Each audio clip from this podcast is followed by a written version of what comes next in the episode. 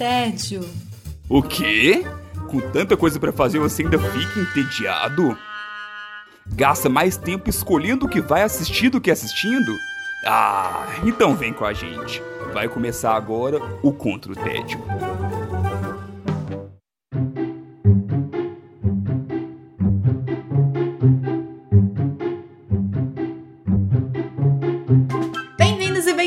Ao Contra o Tédio. Eu sou Sara Dutra e junto com os meus companheiros de guerra nós temos a missão de te tirar do tédio. Depois de um longo e tenebroso inverno, na verdade o inverno está chegando por agora, a gente espera, pelo menos. O frio está chegando em Belo Horizonte. Por favor. Estamos de volta com mais um episódio regular. Felipe Chaves, tudo bem com você? Tudo bem com você, Sara. Saudade de você. Saudades também. Tá difícil de gravar. Tá triste, tá difícil. As agendas são muito difíceis ultimamente. É difícil, produção. Grava quem consegue. Atualmente tá meio que assim, essa é a nossa filosofia. Estamos gravando às 3 horas da manhã de uma segunda-feira, produção. Mentira. Mas pensa aí, faz aí. Coloca lá no post que horas você acha que a gente tá conseguindo gravar produções do Contra o TED agora. Maíra Brancalhão, tudo bem com você? Oi, Sara. Muita saudade de gravar esse Contra o Tédio. Eu tava cheia de histórias de animação para gravar. Eu tô com saudade. Sim. Três Maíra horas da tá manhã. sumidíssima. Três horas da manhã, estou super acordada e super energia. Mentira, gente. Eu sou a pessoa que dorme mais cedo nesse compro tédio. Provavelmente. Eu também acho que é, realmente. Eu tenho certeza que sou. é mais fácil a Maíra estar tá acordando daqui a pouco do que.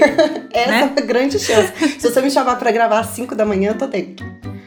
Jesus, não me chame! Nesse Contra o Tédio eu não estarei. Maíra Brancalhão, porém, é com você mesmo que a gente começa esse episódio. Como é que você está combatendo o seu tédio? Estou combatendo meu tédio surtando com os deuses egípcios. Ah, já sei. Olha, os egípcios. É.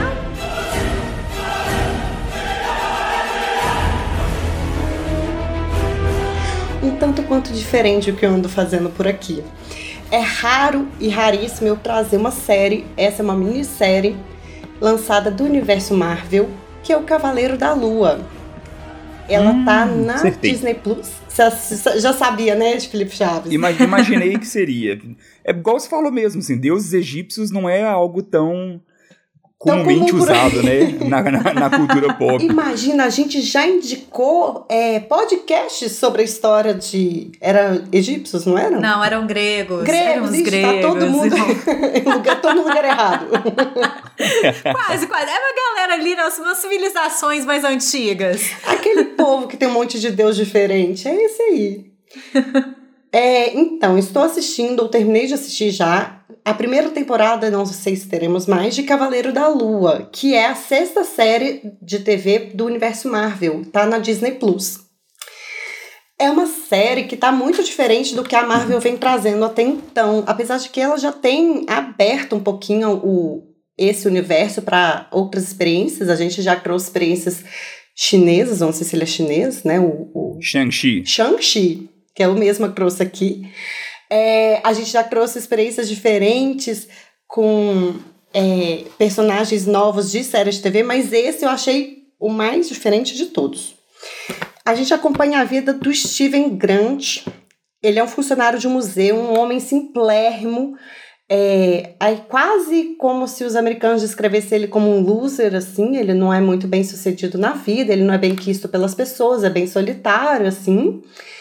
Só que ele tem um problema de sonambulismo, então ele se amarra para dormir porque eventualmente ele acorda em lugares estranhos. É, realmente. Cê- cê- eu tô imaginando aqui, porque você ser sonâmbulo morando com outras pessoas já é difícil. Imagina você morando sozinho, você tem que criar armadilhas para você mesmo. Exatamente, é isso que o Steven faz. Ele cria um monte de, de estratégias por causa do sonambulismo dele. Só que conversa vai, conversa vem, a gente percebe que ele não tem exatamente o problema do sonambulismo. Que ele também é o Mark Spector, um mercenário que tem um pacto com o deus da lua, Khonshu, Khonshu e que ele é o avatar do Khonshu e ele vira o cavaleiro da lua. Então ele é tanto um cara comum quanto um mercenário cavaleiro da lua. É Clube da Luta que chama isso aí. Tipo isso. Você... Mas ele não sabe ou sabe? Então. Ou isso não é spoiler? Isso é spoiler. Ou isso faz parte da trama, né? Isso faz parte do rolê que você vai sendo levado junto. Mas o que tem de diferente no Cavaleiro da Lua das outras coisas do universo Marvel? É que a gente permeia dois universos muito diferentes, o de é, super-heróis e da saúde mental, e as duas coisas juntas fazem sentido, por incrível que pareça. Que legal. Mas eu acho que assim, a saúde mental de super-heróis deve ser uma coisa muito importante. Tava na hora. Pois é, não, mas o WandaVision fala muito de saúde, saúde mental. mental. Acho que o próprio Batman novo, meio que não, talvez não claramente, mas flerta o Batman um já fala de saúde mental há muito tempo, há porque ele só bate em quem tem problema de saúde mental. Justo. Não, mas ele também tem. Né? Então, né? também. Então... e, e tava na hora, talvez, de trazer isso de forma mais explícita, pelo menos na minha opinião Sim. de psicóloga, minha humilde opinião de psicóloga. E quando eu vi que essa era um pouco da pegada da história, eu fiz um, hum, eu acho que isso não vai dar bom. A primeira parte eu comecei e falei, ah, eu acho que eles vão, né? Cagar negócio, o rolê. É, esse negócio vai dar merda. Mas a construção da, da minissérie em torno dessas duas temáticas é muito legal, tá muito bem produzida. E tá valendo a pena demais de ver, mesmo se você gosta só de super-heróis ou se você gosta só de saúde mental, se você gosta das duas coisas como eu. Olha que legal. Muito bom. Então, o, a gente vai entender um pouquinho de um transtorno na, no Cavaleiro da Lua que normalmente só é classificado pelos americanos, que é o mesmo que está no filme Fragmentado, que é o transtorno dissociativo da identidade. Porque para a gente aqui no Brasil, a gente acha que isso é psicose. E, ele, e lá eles classificam como se a pessoa ter um monte de eus. E isso torna a coisa um tanto quanto interessante, e esses eus permeiam mundos diferentes. Sem spoiler, para vocês poderem assistir o resto do que, do que está trazendo. A Disney, a Disney já escreve na descrição transtorno associativo de identidade. Não estou trazendo spoiler aqui, galera. Ela tá lá na descrição da Disney Plus. Mas é isso, essa, esse seriado cheio de, de lutas, de embates, de coisas muito interessantes e de, e de e uma, uma vivência de humana de saúde mental que para mim foi surpresa e uma surpresa positiva. É, antes deles, deles anunciarem, quando eles anunciaram e falaram, começaram a aparecer alguns trailers e tudo, começaram a falar que seria a série talvez mais pesada ali do dentro do catálogo da Disney Plus, referente a esses da Marvel pelo menos. Só que depois que lançou eu vi que algumas pessoas deram uma, uma desanimada que na verdade não é não é bem assim, né? Não tem tanto. Não tem nada de questão, pesado. pelo menos referente a. Se for comparar com as séries da Marvel da Netflix onde tem Demolidor, Justiceiro, que são realmente pesadíssimas. Que são né? muito mais pesadas, eu Então concordo. é isso mesmo, né? No final das contas, não, não difere tanto de um Soldado Invernal, por aí não, né? Do WandaVision. Ah, sim. Assim, não digo em qualidade que eu sei que o WandaVision ganhou o coração da galera, assim. Eu gostei muito de Cavaleiro da Lua e eu não sou tão fã de WandaVision. Uhum. Então, assim, não tô falando sobre gostar ou não da série, mas em profundidade e de ser pesado e de ser... É, dark, assim, né? Uma, eu não acho que ficou esse, esse perfil que as pessoas estavam esperando, não. Ficou bem leve. Inclusive, a saúde mental aparece de uma forma muito leve. Entendi. E Maíra, para pessoas assim como eu, que estão cansadas um pouco dessa, dessa necessidade de assistir tudo o que é produzido sobre Marvel, é, você acha que, que é uma série que bate muito o martelo na ideia do do, do super-herói, da jornada do super-herói, e que tudo ali gira em torno do super-herói, ou ele consegue criar um pouquinho mais de, de, de, drama ali, de não de drama necessariamente, mas de, de roteiro, sabe? Ou se ele vai muito para esse lado da ação. Ou até de originalidade, né? Se ele consegue ser diferente, né? É, talvez. Eu vou para alguns critérios. Originalidade, para mim, ele é muito diferente. Por tanto a temática de deuses egípcios, quanto a própria temática que eu trouxe de saúde mental. Eu acho bem diferente, assim. A gente tem realmente deuses participando da, da história e, e que a gente vai. São, são figuras não muito conhecidas para nós, então nos deixa curiosos sobre como vai ser, quem são esses, que, que, qual é o rolê dessa galera. Esse rolê da galera Eu, eu achei bem interessante. É, não é um herói típico, é um Uhum. herói perturbado. Então, eu também acho que é isso. Tira o herói dessa, dessa jornada do herói, que ele vai e acende, depois ele passa por um perrengão, e você acha que ele vai morrer e ele volta. Não é isso. É, é muito humano. Eu achei bastante, bastante humano, assim, a, a relação desse Ele é menos super. em vez de super. É, então eu, eu, eu não tô nessa vibe de que eu tinha que ver coisas da Marvel. Surgiu ali no catálogo, achei diferente. O primeiro episódio eu falei, não, gente, mas que trem. O quê? Não tô entendendo nada disso. Mas desse, desse leve intrigado para me. Pra eu, pra eu ver o próximo episódio, e aí o próximo, próximo, próximo, e seis episódios passaram no instante. É, você tocou num ponto chave aí do que eu tenho ouvido falar e me gerou um certo estranhamento. Porque muita gente continuou falando que não estava entendendo nada. E aí eu fui vendo, tipo assim, lançou, sei lá, o capítulo 4, e aí eu entrava no Twitter e tinha gente falando, nossa, acabei de ver o capítulo 4 e ele continua não entendendo nada. E eu fiquei, gente, mas não vão ser seis? Especialmente É, o e eu fiquei assim, mas não vão ser seis episódios? tá meio tarde, não tá não? Pra não estar entendendo nada? Sendo que quatro em seis episódios? mas ainda assim vale, vale a experiência, Sabe então. essa palavra que eu usei, o perturbado? É uma série perturbada. É Gosto. isso, é perturbador. então é um persona são personagens perturbadores e você fica, é ou não é, não é ou é, ou é as duas coisas. E aí as duas coisas estão ali. E só estão. E você não tem muito que ficar analisando o rolê. Você só tem que olhar e falar, ó, juntaram dois crentes que não são juntáveis, mas deu certo, eles misturaram. é mais ou menos por aí. O ator, o Oscar Isaac, dá show como sempre, né? Então, é muito engraçado que eu tive essa discussão aqui em casa, porque ele não me cativou, Maíra, porque eu sou pessoa romântica que quer que as pessoas sejam é, cativantes, assim, que me deixa tipo, ai, que fofinho. Ele não faz isso. Só que a capacidade dele de interpretação é uma coisa assustadora. Assustadora, assim, enquanto, enquanto você percebe as mudanças, nuances dos, dos rolês, é por assim dizer, e você fala, caraca, esse homem é muito bom, ele realmente dá show. Mas ele não é esse ator que vai ser charmoso com o público, ele não, não, ele é perturbado. Mas aí é do Mas personagem, ele não? é uma pessoa solitária, não. É isso que eu tô pensando. É. Ele é O perturbado. personagem ele não cativa as pessoas Então é pra ser mesmo. um Você não vai loser, ser né? cativado por uma pessoa que não é, cap- é, é Então, é cativante. porque parte dele é um loser. Existe outra Ah, Então, enfim. ah, sim. Entendi. Então, ele é um, um cara que é perturbado. E você tá lá junto com ele. E a atuação do dele realmente é, assim, divina. Maíra, é, quantos episódios? Qual a duração dos episódios? Temos seis episódios, numa duração entre 45 e 55 minutos. Uma boa quantidade de episódios. Gostei de seis. Achei bom seis. Seis, eu curti. Eu, e era assim, eu tava esperando oito. Nesse negócio do rolê de tá perdido no quarto episódio. Gente, o quarto episódio. Palmas para o quarto episódio. Então, assim. É, então, seis episódios.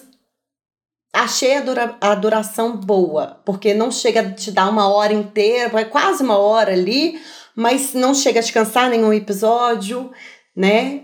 É... E desenrola a trama, né? Seis Desenrola episódios, não dá pra você ficar enrolando demais. E eu tenho um comentário para dizer. Eu tenho um certo uma certa raiva interna quando eu vejo mulheres em situações de perigo que gritam. E que se ficam ali como a vítima, que é a nossa visão dos anos 90 das mulheres, não sei o que e tal, que tem mudado.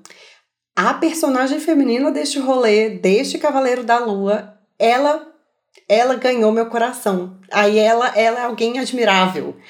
E ela super participa da trama de um jeito muito interessante. Não que ela não tenha uma parte emocional também, emotiva muito presente, mas essa é uma mulher que tá ali na, na pegada do rolê. Ela tá participando, ela não tá ali de coadjuvante que vai ser morta pelo, pelo carinha, pelo cara do pânico tropeçando correndo, sabe? Aqueles filmes de terror que o Felipe Chaves tanto gosta. Esse negócio não rola por aqui. Então, assim, também tem uma personagem feminina forte e extremamente interessante que muitas vezes rouba a cena na- no seriado. Então lembra pra gente como que chama a sua indicação e onde que assiste. Cavaleiro da Lua tá na Disney Plus, mas é do universo Marvel, caso você precise clicar lá no Marvelzinho do seu aplicativo. Muito bem, a gente tá seguindo aqui bonitinho, né? Toda série Marvel que é lançada aparece em algum momento aqui no Contra o Faltou o. Gavião Somos Arqueiro. fãs. Não, não tem o Gavião Arqueiro ainda. Sua missão, Felipe Chaves, então. Mentira dessa.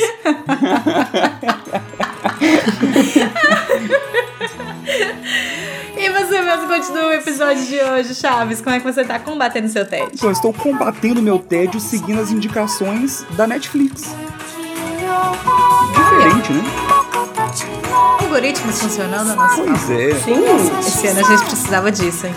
Hoje em dia é, é meio que raro, né? A gente assistir algo sem saber de nada. Nada, nada, nada. Não foi porque eu li um post sobre a, a produção, porque algum amigo, colega indicou, porque eu vi um vídeo. Nada, nada.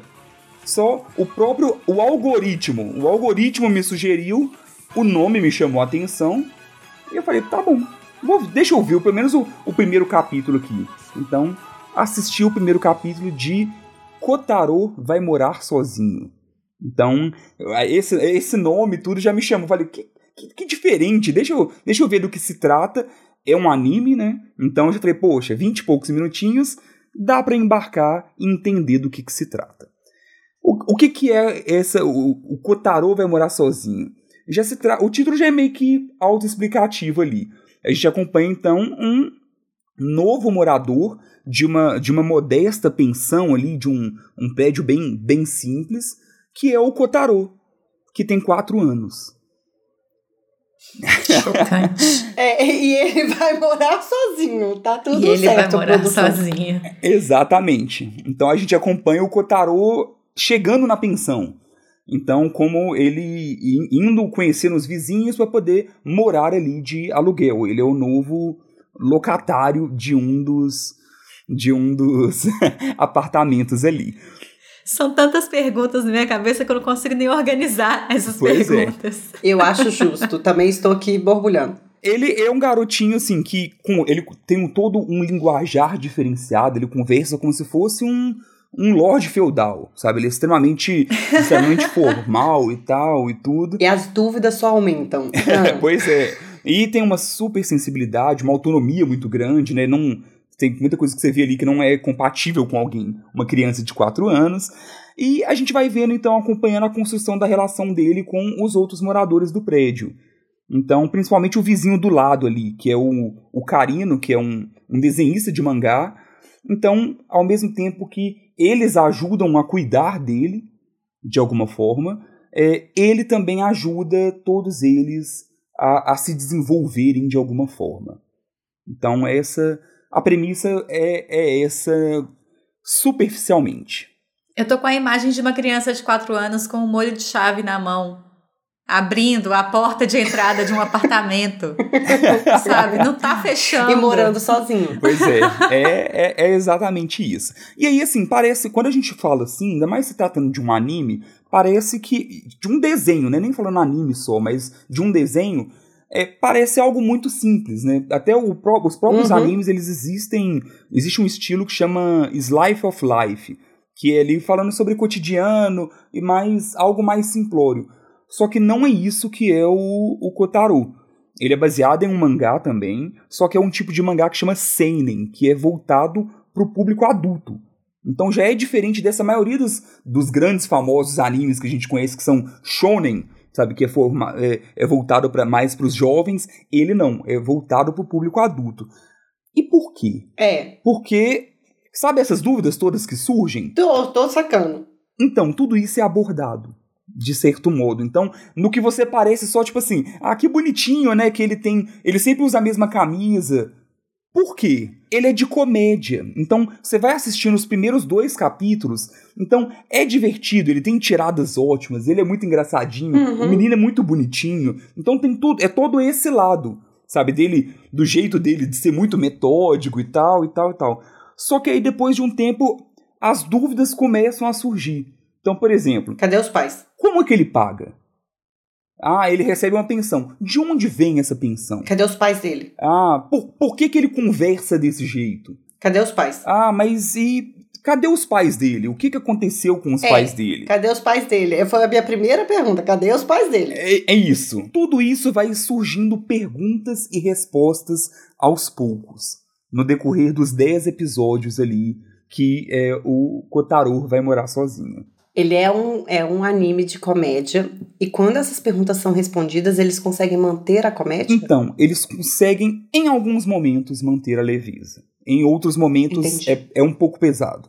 Então, assim, fica o aviso de alguns gatilhos aqui, sabe? Porque na hora que você vai entender. O, o negócio é que no- a ideia não é te deixar derrotada nas trevas assistindo. Eles tentam colocar um tom, um- tentar de um, um tom um pouco mais pro lado de ser emocionante e não de ser triste. Então sempre tem um pouco disso, porque mostra, a, de certo modo, a resiliência desse menino, do porquê que ele age de certo modo, aos poucos você vai entendendo o porquê que ele tem várias coisinhas, e, e o quanto todo mundo que cerca ele vai aprendendo junto também. Mas existe sim, existe esses gatilhos emocionais sobre abandono parental, rejeição, sabe? Vários, vários temas sensíveis ali que, se você não estiver se sentindo muito bem, dependendo, vale a pena deixar passar. Mas como eu disse, Entendi. foi, me acompanhou durante o almoço. Era, foi o meu, o meu programa de almoço ali por um tempo. E aí você trabalhou de tarde. Sim, normalmente, tá? Não, é, não. Ok. Normalmente. eu tô aqui pensando que eu teria enfiado dentro da, da televisão, pegado o menino, colocado no colo. Dá vontade, porque ele é muito bonitinho. O instinto maternal de Sara tá aflorado. Entende? Se ela tá querendo maternar o menino já, o Kotaro. Não, eu tenho muito desespero com crianças sem, sem orientação de, de adultos, porque, inclusive, tem um meme essa semana aí rolando que é um absurdo. Eu, com 32 anos, não ter orientação de um adulto pra minha vida. sabe? Então, assim, poxa, uma criança de 4 anos não ter orientação de um adulto. É, mas é engraçado, assim, parece que o fato dele ter quatro anos e estar morando sozinho, é, não é, isso até fica meio que de, de escanteio. O que fica mais é o, Uhum. como ele chegou ali. E como ele é daquele jeito. Aham. Sabe? O porquê de, de várias pequenas coisinhas. Então, com qualquer coisinha. Então, vamos supor, ele, ele gosta de tomar banho numa casa de banho. Fiquei empregada. E aí a casa de banho fica fechada para manutenção. E a partir disso ele tem um comportamento muito diferente com o restante. Então ele não, ele não quer encontrar com ninguém por causa disso. Só que nada é gratuito. E tudo quando você vai ver o porquê que ele é assim, é tenso. Sabe? Tu, tudo é meio tenso, só que não tenso de uma forma daquela tipo, meu Deus, eu não vou dormir de ficar pensando. Não, não é tanto assim, mas que são traumas. Traumas atra- atrás de traumas, não só do Kotaro em si, mas também das pessoas que cercam. Então, a gente tem o Karino, que eu já falei ali, que vira quase que um, um guardião dele ali, porque fala: não, você não vai andar sozinho. Poxa, você tem. Quando você for sair, você me chama. Sabe? Então, é. Ai, tô mais tranquila agora. Tem alguém, tem um adulto supervisionando. Tem. Isso, ele entra na escola, ele vai pra escola, então o Carino é o que tem que buscar ele na escola, porque eles não liberam dele sair sozinho. Então, todo dia, mesmo que contra a vontade dele, o Carino vai lá buscar e levar. Então tem, tem muito dessas coisas. E aí ele trata o Carino como se fosse. Mas por quê? Você é meu criado? Por que, que você tá me seguindo? o, o Carino no começo fica com medo dele ser um filho que, tipo assim, peraí, você tem quantos anos? Por que, que você tá morando aqui do meu lado? Por que, que você tá morando aqui do Tá lado? contando É, então, o que, que é. eu fiz há quatro anos atrás, com quem que eu tava. Então, e tem essa parte toda de comédia também, sabe? De. É, é, O Aham. tom é mais esse. Só que aí essas outras coisas que vai, tipo, você vai vendo que ele é muito mais complexo do que o próprio traço apresenta. O traço é um traço muito simplório. Então, isso pode até, quem assistir assim, não chamar tanta atenção, porque não são desenhos tão bonitos assim. Só que ainda assim, quando você vai ver, a complexidade da trama é, é, é grande. E não do traço em si. Sim. Uma coisa vai compensando a outra, né? Sim, isso é legal. É, falando ali então do, é, dos outros moradores, então além de ter o Karino ali, que eu sou fã dele, eu acho um, um baita de um personagem, que é esse. Ele é um desenhista de mangá, um mangaká.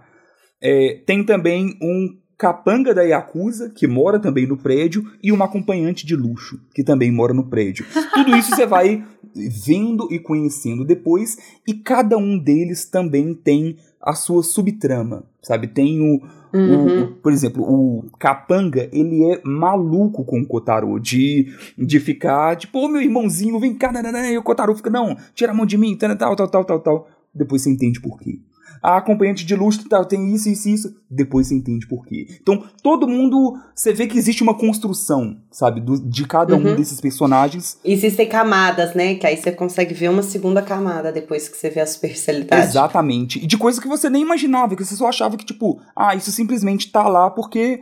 Ah, é um uhum. anime, então é por isso que ele usa sempre essa mesma camiseta. Aí depois tem um episódio onde mostra por que, que ele usa essa camiseta. Que ele não é a Mônica. É isso, que ele uhum. não é a uhum. Mônica. Por que, que ele fala desse jeito? Por que que tão... Tem várias coisas que você vai entendendo aos poucos ali. É, minha teoria de Benjamin Button não tá fazendo sentido, então. não tem viagem no tempo, não tem teletrans... não tem fantasia. A fantasia é só ser um menino de 4 anos, super independente, maduro e tudo. Então isso talvez realmente existe sim uma, uma certa valorizada. Chaves, são quantos episódios? Quantas, quantas temporadas? Então, até o momento tem uma temporada só. Eu vi que ele teve uma repercussão muito positiva. Ele lançou recentemente, então bem provável que saia mais né, que eles confirmem o, o, material original, o mangá, ele já foi, ele é mais do que saiu nesses 10 episódios. Então, eles têm material base para poder fazer mais. É, são 10 episódios de por volta de 25, 27 minutos. E tem uma coisa interessante, que vários dos episódios possuem mais de uma história, como se fosse capítulos de um mangá Olha, mesmo. Legal. Então, por exemplo, uhum. a história é, é apresentação escolar. E aí começa uma historinha focada no dia que ele vai fazer uma apresentação. Então, tem uma ordem cronológica, mas ao mesmo tempo as histórias não, não é não é tudo seguido ali. Entendeu? Não é, você não acompanha os dias, 10 dias seguidos da vida dele, não é bem uhum. assim. São highlights, de certo modo.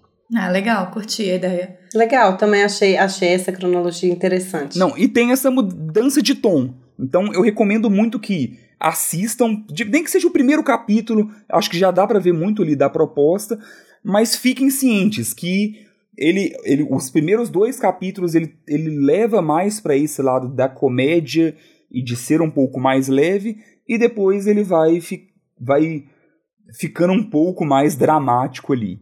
Então, acho que vale a pena ver, não só pelo, pelo, pela curiosidade em si, mas pela jornada também, sabe? O, assim como o Kotaro, ele melhora quem cerca ele, ele melhora até quem tá assistindo, sabe? Se você fica refletindo sobre algumas coisas que ele ensina de acordo com o que ele vivenciou também.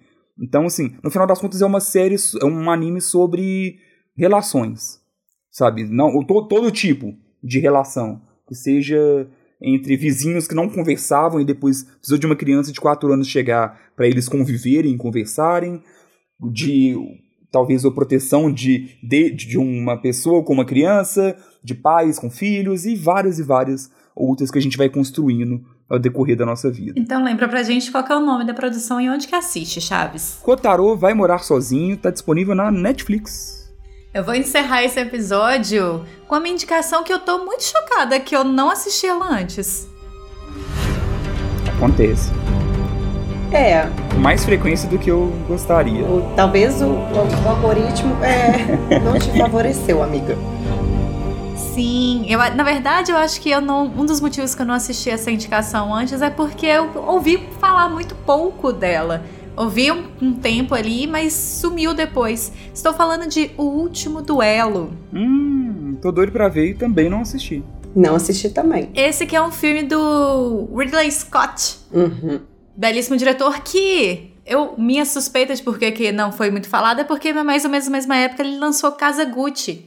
Então eu acho que foi meio que ofuscado, assim, Maldade, sabe? Né? São duas, São duas produções completamente diferentes mas que elas foram lançadas mais ou menos no mesmo, na mesma época ali, que foi final de 2021. Então, eu acho que o último duelo foi um pouco ofuscado por causa disso. Sim, e o ódio gera muito engajamento às vezes, e querendo ou não, o Casa Gucci foi muito criticado. Então, parece que a crítica a, a um ofuscou o outro que Faz é as melhor. sim. Olha que, que loucura. É, Mas é, a crítica talvez. faz as pessoas assistirem, né? É. Assim, ah, será que é ruim mesmo? Vou lá assistir. Deixa eu ver se é Então- ruim mesmo. Estão falando mal da minha diva preferida. Deixa eu ver ali se, se é ruim mesmo, né? Tem tudo isso ainda. Sim, o ruim fica mais comentado do que o bom. Sim, tem essas coisas. É, Então, só pra contextualizar, o que que é o último duelo? O último duelo. É um drama histórico, inclusive tem alguns lugares que falam que é ação e não é assim, tem nada de ação, gente. Não vá achando que tem alguma coisa de ação nesse filme que não tem. É um drama histórico. Ele se passa, ele se passa no século XIV na França é, e ele conta a história de três pessoas. O escudeiro Jacques Legris, eu vou falar maravilhosamente meu francês aqui, tá, Uhum. gente? Tá É, que é vivido pelo Matt Damon. O cavaleiro. Não, mentira, eu já, ah, já confundi todo mundo. O, o escudeiro Jacques Legris, que é vivido pelo Adam Driver, Uhum. que também tava lá em Casa Gucci, É, pois inclusive. é, ele fez dois filmes ao mesmo tempo com o mesmo diretor e é, foi isso mesmo, produção? Quase isso, é porque o último duelo ele teve a gravação toda zoada por causa da Covid. Ah, então, faz eu sentido. acho que teve janelas aí pra fazer essas duas É gravações. É isso, o mundo cronológico deixou de fazer sentido na pandemia. É, exatamente.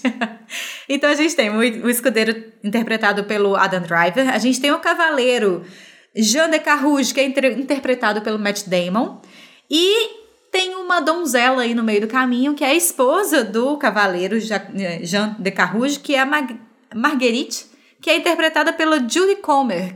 E aí, quem é Judy Comer? Apareceu no episódio, uns episódios aí pra trás, não foi o último, inclusive. Ela tá em Killing Eve, que é a atriz que foi mencionada como uma ótima atriz, que era a Villanelle, que ganhou M já, inclusive. Sim. Então, assim, é, esse trio principal aí já é super é, é, bem visto, bem falado. É, e, e além disso, também tem o Ben Affleck nesse filme. E eu demorei muito tempo pra reconhecer o Ben Affleck nesse filme. Eu fiquei, gente, que moço esquisito, que moço diferente esse. Aí eu fui descobrir era o Ben Affleck. Sim, eu, eu vi fotos dele e, tipo, hã? Ben Affleck anos 90, assim, anos 2000. É muito, muito estranho, ele tá muito diferente. Você achou eles anos 2000? Eu achei ele bem nada a ver com nada que ele já fez. Sim, mas assim, se eu fosse colocar ele em algum lugar, eu colocaria ele nos anos 2000. e aí, o que, que acontece entre esses três personagens? A Marguerite, ela acusa o escudeiro de violação, de tê-la violado. E então, escudeiro e cavaleiro pedem ao rei um último duelo. É, nessa época, na França, os duelos até a morte não estavam mais permitidos. Uhum. Mas eles pedem que isso acontece, assim, por vários motivos ali, eles pedem que esse duelo, esse último duelo aconteça. E o mais chocante é que essa é uma história real. Então, toda, tudo que tá ali, né, de alguma forma, é real. E isso vai, claro, né, tem toda uma robotização em cima, mas isso vai crescendo à medida que a gente vai acompanhando a história. É um filme longo, O que, que é longo? então, assim, duas horas e meia de filme. Longo de verdade. Longo real oficial. Esse foi um dos motivos também que eu demorei um pouquinho mais pra assistir. Justo. O Chaves tá Mas- super animado agora. Por que, que você acha que não vi ainda?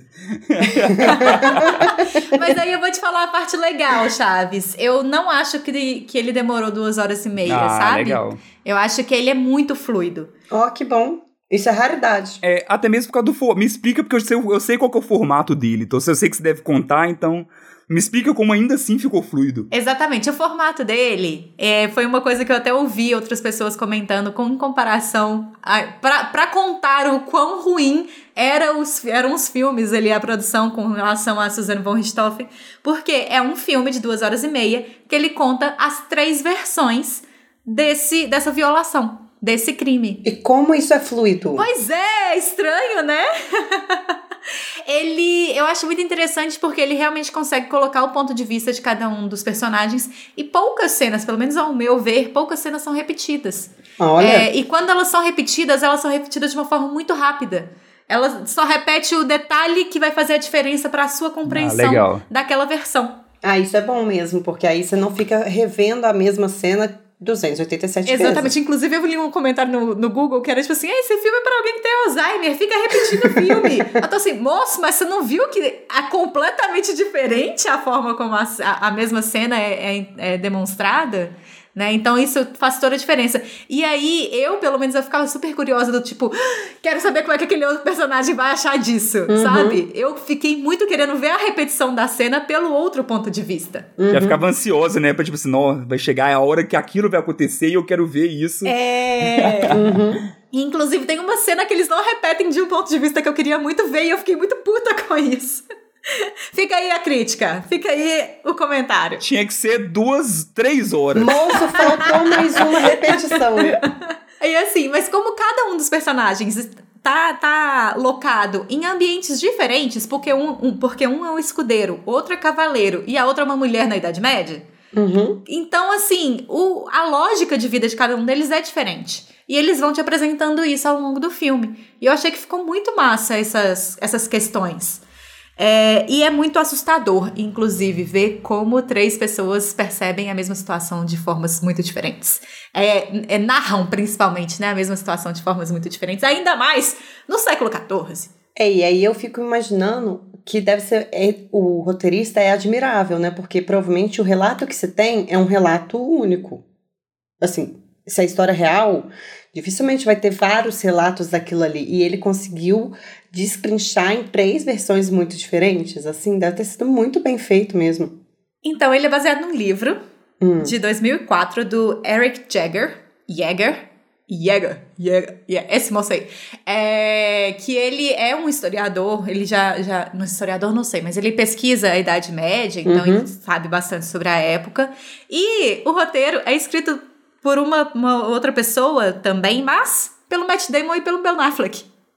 Entendi. Ele já tem experiência nesse negócio, né? Então, assim. Então, assim, eu achei isso, me surpreendeu bastante, assim, eles são produtores do filme também, então tem toda uma lógica, assim, de que é uma história que eles queriam contar de fato, sabe? Eles uhum. sabiam o que, que eles queriam com aquela história. E deixa tudo mais interessante. Então, eu, eu gosto bastante das atuações, as caracterizações são lindas, é, dá para você ver o peso das roupas, por exemplo, sabe? Uhum. É, eles usam locações de verdade produção, sabe? Uhum. Eles filmam em castelos com luz de vela. Então, assim, para mim é muito, é sempre muito legal ver locações reais. É, eles filmaram tanto na França quanto na Irlanda. É, então, são lugares assim que realmente remetem muito à época. É, e aí, eu preciso só deixar uma coisa muito, muito, muito, muito, muito importante. É um filme de gatilho. Não é fácil. Sim. É difícil. Muito difícil. Bastante difícil. Em especial porque são três versões. Mas, ainda assim, é, eu acho que vale a experiência como um todo. A cena do. Porque, né, tem, obviamente, tem a cena do último duelo. Ela é muito complexa, assim, também. Tem uma coreografia muito, muito bem feita, assim. Apesar de não ser aquelas lutas de filmes de ação. Mas toda a construção de uma batalha entre duas pessoas que estão lutando por uma coisa específica é, é muito interessante. É a, a, forma como se coloca a mulher nesse lugar também, né? Uhum. É, não é do tipo as pessoas vão ouvir a versão da mulher. Uhum. Não, é, não é tão simples assim. Então, eu acho que o filme ganha em todas essas camadas que ele vai colocando, essas três versões, as três os três pontos de vista, a caracterização, locação. Acho que ele constrói muito bem o ambiente para você se enxergar lá dentro mesmo. O duelo é meio para ver quem tem razão, né? É isso no final das contas, então? O duelo é para saber o que que Deus entende como a verdade. Então, quem bater mais é porque é o, a verdade tá do lado dele. É um duelo até a morte. É um duelo até a morte. Quem mata tá quem certo. Quem morrer é porque mentiu. É. Que louco, é. é bizarro, né? É a Idade Média, né? É, século XIV. Então, assim, eu acho que é um filme que ele precisa muito desses avisos de gatilho. Sim. É, mas que vale muito a pena ser visto. Acreditem, pelo menos para mim, assim. Não, não senti as duas horas e meia dele. É claro que também eu não peguei o filme 11 horas da noite para assistir, né, produção? Claro. Acho que isso faz muita diferença quando você vai assistir um filme muito longo. É, mas é um filme que passa muito bem, me deu muita curiosidade para saber quais são as diferenças entre as versões e acho que precisava ter sido mais bem falado, mais buscado, mais divulgado. E, inclusive, eu quero um episódio 2 de Revolta do Oscar. que eu tô chocada que esse filme não entrou em nada. Justo, absolutamente justo. nenhuma indicação no Oscar 2022. Eu fiquei muito chocada com isso, porque ele teria ali algumas indicações que daria pra ter colocado, mesmo que fossem as indicações técnicas. Uhum. Verdade. Só esse último Oscar já dá um episódio inteiro. Já. Episódio especial tá vindo aí, produção? Tá vindo aí, tô achando que tá chegando. Fica a dica então, o último duelo, filme que está na Star Plus, aquela gavetinha que fica dentro da Disney Plus também. Boa. A gente vai encerrando este episódio, então lembrando pra todo mundo, a gente ainda tá por aqui, a gente ainda tá fazendo episódios. A cada 15 dias vai ter notificação aí no seu tocador de podcast preferido. Lá no Instagram a gente também vai fazer as nossas postagens de podcast, que é o que a gente tá dando conta de fazer por enquanto. Mas seguimos aí, firmes e fortes, nem tão firmes, nem tão fortes, mas seguimos. Não desistam da gente. A gente sempre volta, acredite. As agendas estão conturbadas, nós somos pessoas que resolvemos trabalhar mais, estudar mais, lotar nossas vidas de responsabilidades, mas com o critério está aqui firme e forte. Maíra Brancalhão, muito obrigada pela sua participação hoje. Obrigada a vocês, eu tava com muita saudade de participar de um Contra o Tédio. Tô super feliz de estar de volta. Na próxima lacuna da agenda a gente se vê. Beijo todo mundo. Mas comente Sim. lá que eu gosto de continuar comentando com vocês. Comenta nos posts antigos também. Nos é antigos, sempre eu também legal. comento dos antigos, então se aparecerem a gente responde. Um beijo. Exatamente. Felipe Chaves, até mais ver. Até mais vezes, Sara, Maíra, muitíssimo obrigado. Eu tava precisando dessa gravação. então foi. É bom pra quem ouve e é bom pra quem grava. Então, É, obrigado também por isso daqui. Agora são mais ou menos 5 horas da manhã. Maíra já vai começar a rotina dela. mas eu fico por aqui. Maíra já tá indo nadar.